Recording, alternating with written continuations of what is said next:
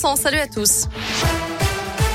À la une, il a poignardé mortellement un jeune de 19 ans et blessé huit autres personnes, mais il ne sera pas jugé. L'auteur de l'attaque au couteau de Villeurbanne, perpétrée le 31 août 2019 à la gare Laurent Bonnevet, a été déclaré irresponsable pénalement. Il ne sera donc pas condamné, selon le progrès. Souffrant de troubles psychiatriques, il est interné depuis en hôpital spécialisé. Un carton rouge attribué à la police lyonnaise. L'association La Ville à Vélo a dévoilé aujourd'hui son palmarès du concours des voitures les plus mal garées en ville. Et le vainqueur est une voiture de police stationnée sur une piste cyclable et empêchant en même temps l'accès à une place de livraison. L'agent en question n'était même pas en intervention, seulement en train d'acheter un sandwich.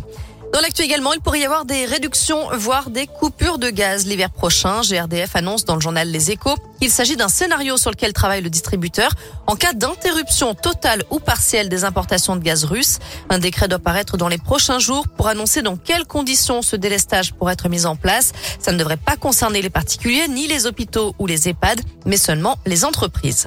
De son côté, EDF ne coupera plus l'électricité aux foyers qui peinent à payer leurs factures malgré la fin de la trêve hivernale.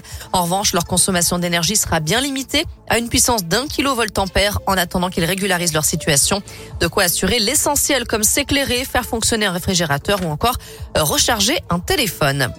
À l'étranger, une première rencontre entre Zelensky et Poutine est envisagée. Après plusieurs heures de pourparlers aujourd'hui entre les négociateurs russes et ukrainiens, ces derniers estiment que les conditions sont suffisantes pour un échange entre les deux chefs d'État.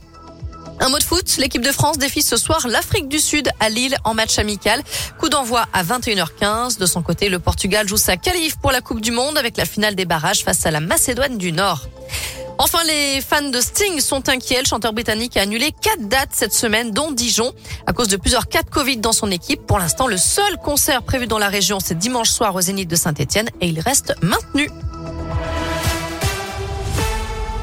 Merci beaucoup Noémie.